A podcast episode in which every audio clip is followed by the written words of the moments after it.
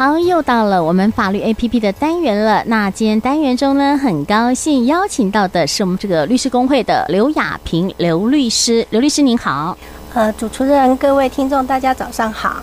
好，是我们今天哈要谈的哈，这个嗯，跟大家有一点息息相关的了哈啊，就是万一有这样事情发生的时候要怎么处理哈？那我们主题就是窃录的法律责任。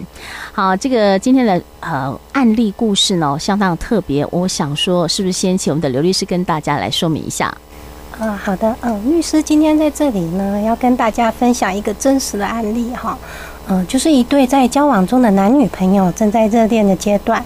那女朋友呢，偶尔就会到男朋友家中来找男朋友，然后并且就是在男朋友家中跟男朋友发生了性行为。哦，那这个男朋友呢，平日呢是跟哥哥以及那个大嫂哈一起同住。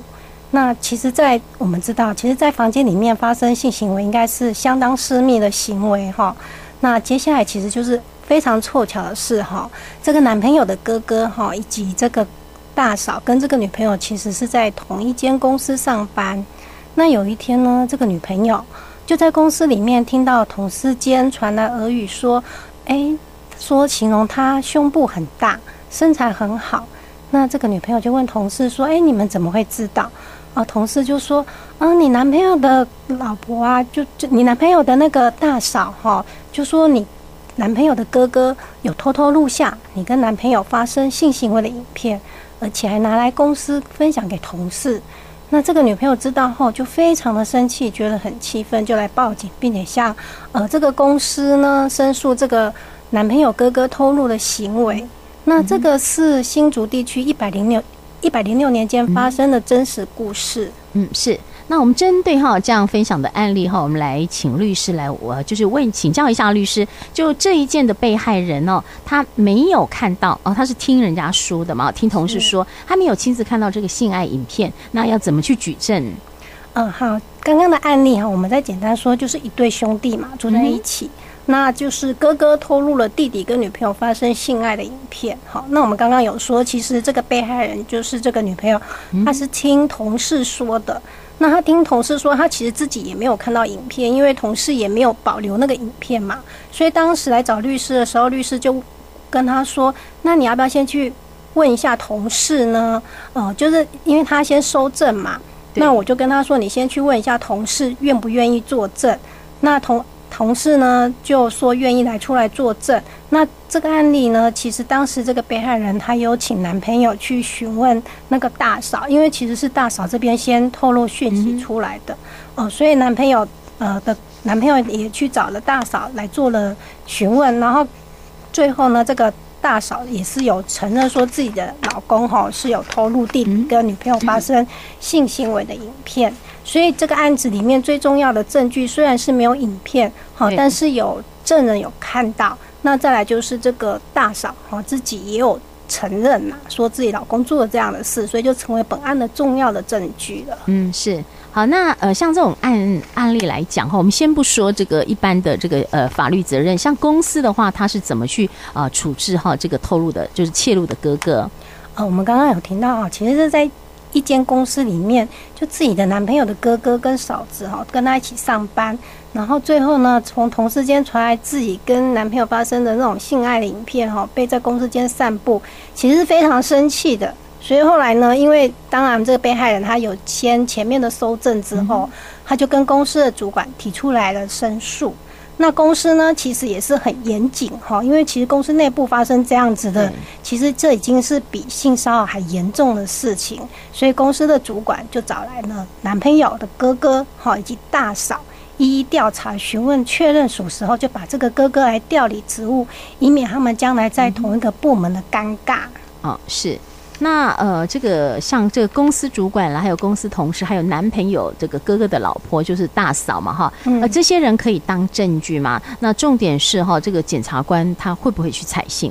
哦，我们刚刚有提到，其实哈，犯罪都是其实都要有证据，嗯，但是因为这个性爱影片，其实被害人自己都没有看到，也没有拿到嘛，他是经由同事的告知才。才知道。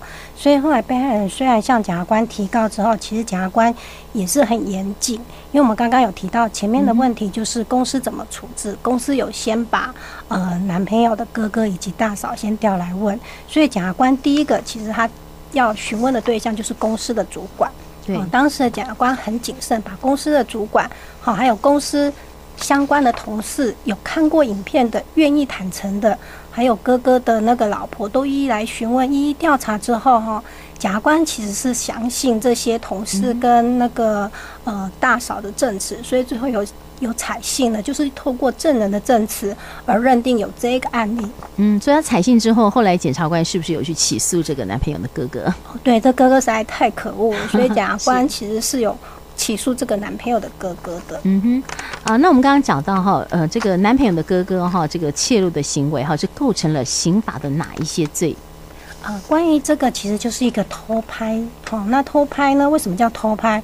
偷拍第一个就是没有公开嘛，没有经过被害人的同意，所以这个在修法前呢，这个哥哥是触犯我们刑法三百一十五条之一第二款的无故录影他人非公开的活动。好，非公开活动就是刚刚有谈到，呃，私下性爱当然是一个私密嘛，它是没有公开。那最重呢是可以处三年以下有期徒刑。那另外刚刚有提到，哥哥除了偷录之外，他还把这个影片给散布给同事看。哦，那这个会触犯到刑法两百三十五条的那个散布猥亵物品罪，最终是可以处到两年以下的有期徒刑。好，那这个当然是修法前啊。那我们知道，近来其实那个呃科技越来越进步，其实很多 AI 啊，哦或是一些合成，都是有可能做一些不实的性爱的影像的那个散布。所以呃，在今年的二月八号，立法院有三读修正通过了刑法，好，那增订了一个妨害性隐私以及不实的性影像罪，新修正了我们的刑法三百一十九条之一规定，就是如果没有经过他人的同意摄入性影像的话，最终是可以处到三年以下有期徒刑。那另外也有增订，如果没有经过他人的同意来散布影像，也是最重处五年以下有期徒刑。好，这个就是俗称的小玉的条款。那如果又把它意图来盈利来散布，也就是把这个性爱影片拿去网络上贩卖的话，哈，最重是可以处到十年以下的有期徒刑哦。嗯哼，嗯，真的很重。是，哎，我可以请教一下律师哦，像这个是呃刑法嘛，哈，那有有有没有办法一颗罚金？一颗罚金的话，其实我们知道，其实因为他通常要一颗罚金是要被宣告刑事在六个月以下的，才有可能被被那个一颗罚金哈。那所以要看他的初犯，还有犯后态度等等，然后看他是不是累犯，是啊，所以不一定。对，呃，那我们比较想知道是这个哥哥哈，他后来的这个是罚款吗？还是说他判判刑？哦，这个案子其实被起诉之后呢，其实哥哥 的律师有试着来找我们，就是商谈和解，所以这个案子呢，最后是用了五十万元来和解，所以其实金额是非常高的。对，好。那那这个是呃，那这样的话，刑法就那个就是和解之后，刑法跟这个哦，刚对，啊，没有，我们要提到，其实我们刚刚提到这个刑法三百一十五条之一第二款，或者是新修正的三百一十九条的之一，就是没有经过他人的同意摄入的话，它其实在刑法上是一个告诉乃论之罪。所谓告诉乃论，就是有告，检察官才会追究，但是它有个时效在六个月内。那但是呢，如果告了之后，被害人跟加害人和解。和解之后，告诉人他可以撤回。哦、那撤回之后，其实这个被告他会得到一个不受理的判决。哦，对，那不受理，形式上就没事了。嗯。嗯好，那我们回到呃，刚刚说这个被害人哈，他在民法上有没有什么权利可以去做求偿的？嗯、呃，民法上他有一个侵权行为的那个求偿哈，就是请求他精神的慰抚金，就是因为他精神非常的痛苦嘛。但是大家可能要注意到，其实这个民法侵权行为，它也是有两年的时效哈，要在知悉被害加害人的两年内去求偿。嗯哼，嗯。所以呃，我们刚刚讲针对这个案例啊，所以这个妨害秘密他已经撤回告诉了，然后和解了，是不是？哦，对对对对对。